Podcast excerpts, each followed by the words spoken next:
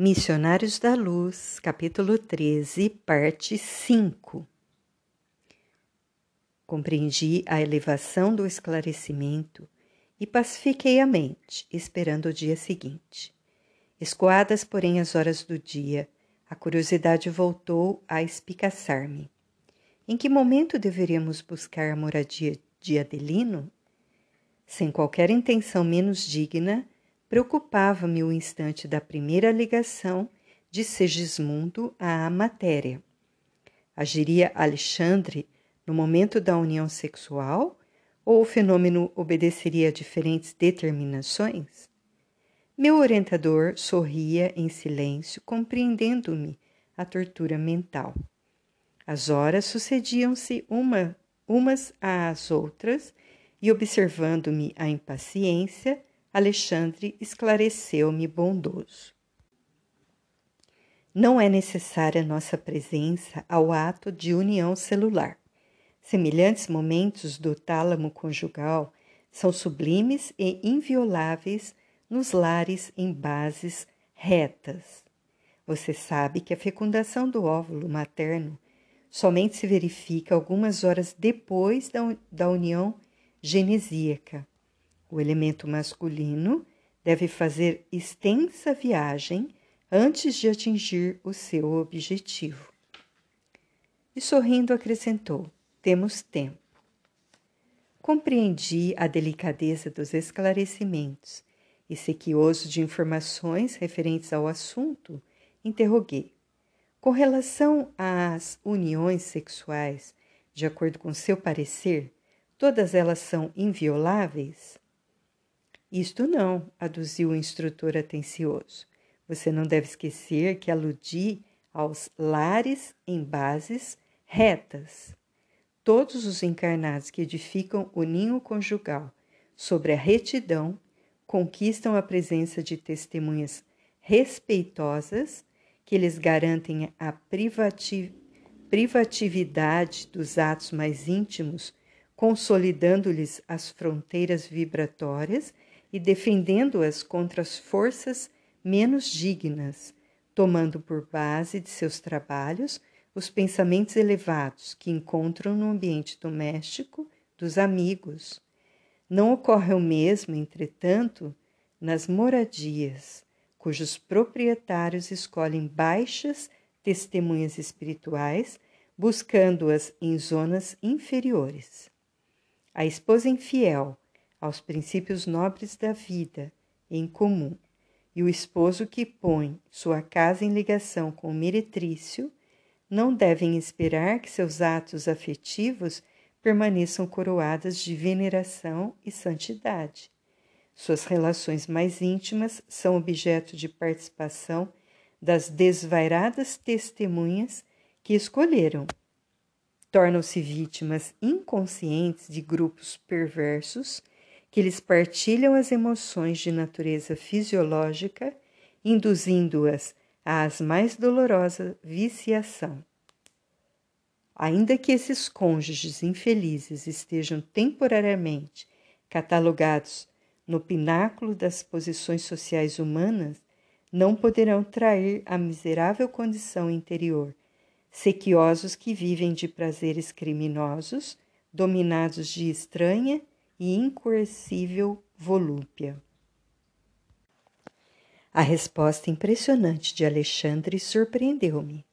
Compreendi com mais intensidade que cada um de nós permanece com a própria escolha de situação em todos os lugares.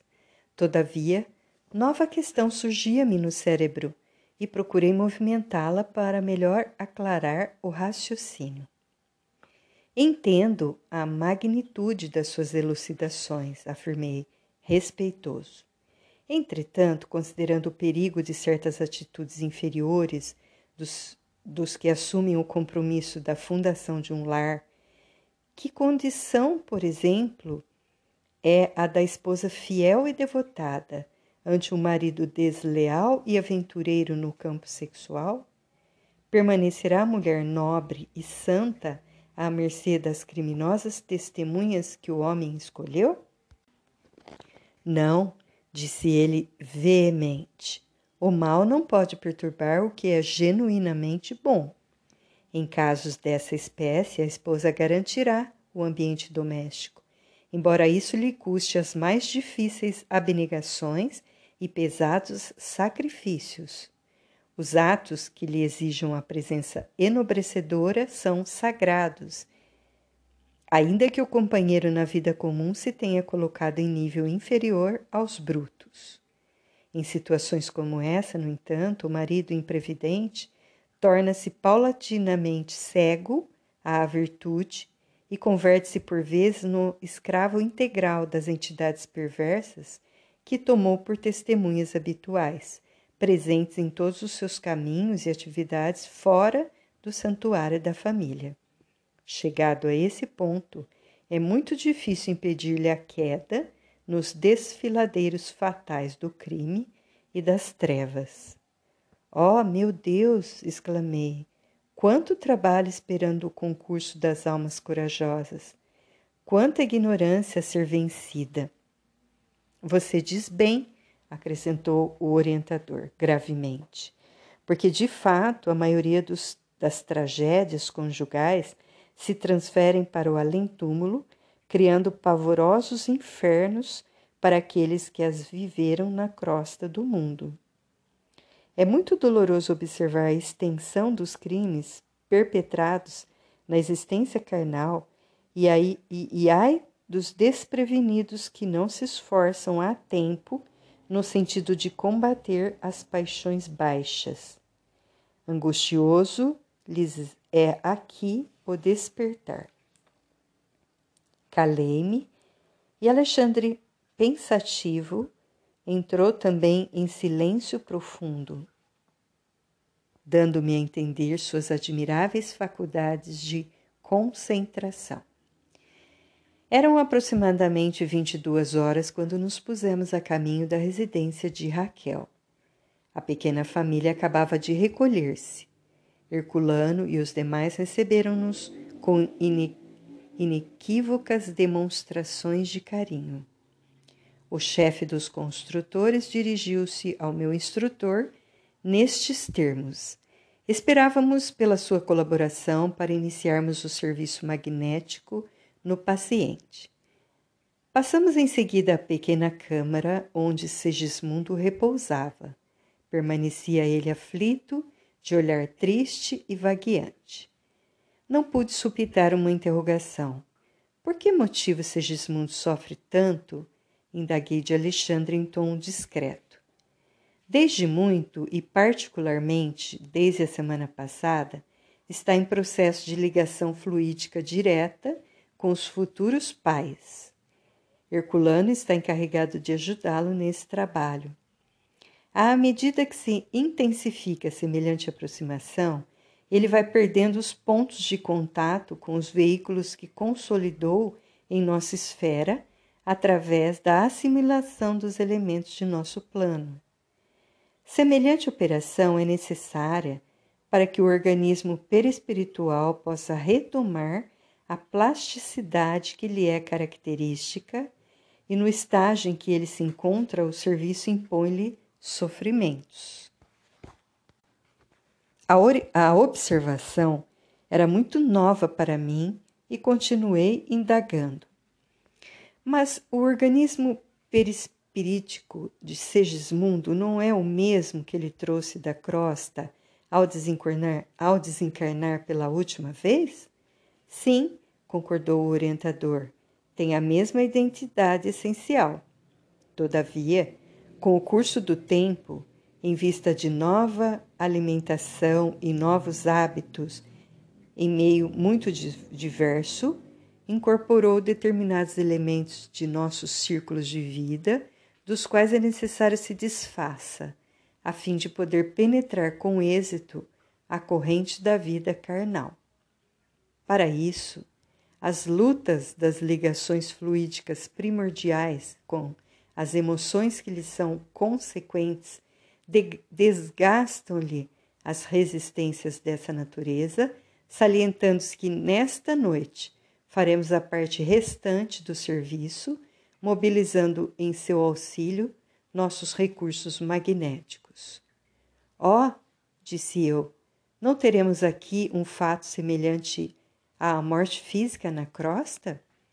Alexandre sorriu e aqueceu, sem dúvida, desde que consideremos a morte do corpo carnal como simples abandono de envoltórios atômicos terrestres.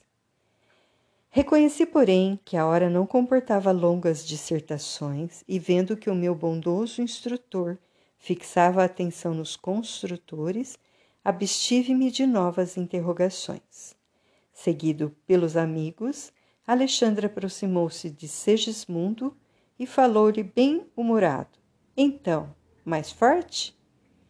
E acariciando-lhe a face, acrescentou: Você deve estar satisfeito. É chegado o momento decisivo. Todas as nossas expressões de reconhecimento a Deus são insignificantes diante da nova oportunidade recebida. Sim, falou Segismundo arquejante, estou grato. Não se esqueçam de mim com o auxílio necessário. E olhando angustiosamente para o meu orientador, observou inquieto: Tenho receio, muito receio. Alexandre sentou-se paternalmente ao lado dele e disse-lhe com ternura: Não asile o monstro do medo no coração. A hora é de confiança e coragem. Ouça, Segismundo. Se você guarda alguma preocupação, divida conosco os seus pesares. Fale de tudo o que constitua dificuldade em seu íntimo. Abra sua alma, querido amigo. Lembre-se de que o instante da passagem definitiva de plano se aproxima. Torne-se, torna-se indispensável manter o pensamento puro, lavado de todos os detritos. O interlocutor deixou cair algumas lágrimas e conversou com esforço. Sabe que empreendi pequenina obra de socorro nas cercanias de nossa colônia espiritual. A obra foi autorizada pelos nossos maiores e, Apesar do bom funcionamento, sinto que não está terminada e que tenho em sua estrutura grandes responsabilidades. Não sei se fiz bem, pedindo agora o retorno à crosta do mundo antes de consolidar meu trabalho. Entretanto, reconheci que para seguir além, precisava reconciliar-me com a própria consciência, buscando os adversários de outro tempo, a fim de resgatar minhas faltas. E enquanto o instrutor e os demais amigos o acompanhavam em silêncio, Segismundo prosseguia. Foi por isto que insisti tanto pela obtenção de minha volta. Como poderia conduzir os outros à plena conversão espiritual diante dos ensinamentos do Cristo sem haver pago minhas próprias dívidas? Como ensinar os irmãos sofredores sofrendo eu mesmo dolorosas chagas em virtude do passado cruel? Agora, porém, que se aproxima o recomeço difícil, hum, tortura-me o receio de errar novamente. Quando Raquel e Adelino voltaram, prometeram-me amparo fraternal e estou certo de que serão dois benfeitores para mim. No entanto, aflige-me receios e ansiedades ante o futuro desconhecido. Valendo-se da pausa que se fizera naturalmente, Alexandre tomou a palavra com franqueza e otimismo. Não adianta inquietar-se tanto, meu amigo. Desprenda-se das suas criações aqui. Todas as nossas obras, efetuadas de acordo com as leis divinas, sustentam-se por si mesmas e esperam-nos em qualquer tempo para a colheita de saborosos frutos de alegria eterna. Somente o mal está condenado à destruição e apenas o erro necessita laboriosos processos de retificação. Esteja, portanto, calmo e feliz. Sua insistência pelo regresso atual aos círculos terrenos foi muito bem lembrada. O resgate do desvio de outra época concederá ao seu espírito uma luz nova e mais brilhante. Persevere no seu propósito. Valer-se da escola, receber-lhe a orientação sublime, assenhorar-se-lhe dos benefícios, representa a maior felicidade do aluno fiel. Assim, pois, Segismundo, a sua felicidade de voltar agora à esfera carnal é muito grande. Lave a sua mente na água viva da confiança em Deus e caminhe. Para a nova existência, você não pode levar senão o patrimônio divino já adquirido com o seu esforço para a vida eterna, constituído pelas ideias enobrecedoras e pelas luzes íntimas que o seu espírito já conquistou. Não se detenha desse modo em lembranças dos aspectos exteriores de nossas atividades neste plano.